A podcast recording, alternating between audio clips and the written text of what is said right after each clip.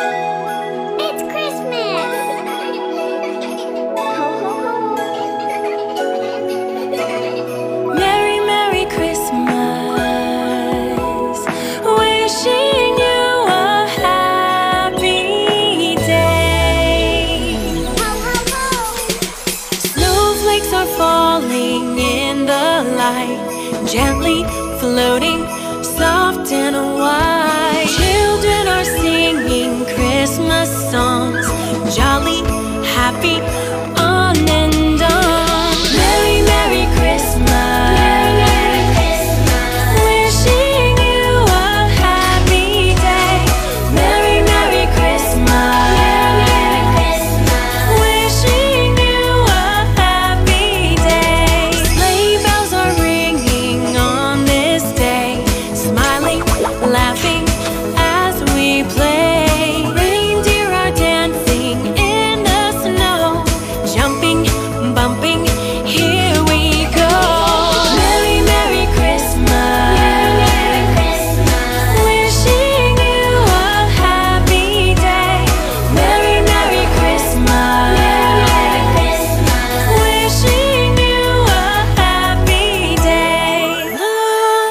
to the tree, what do you see shining down from above?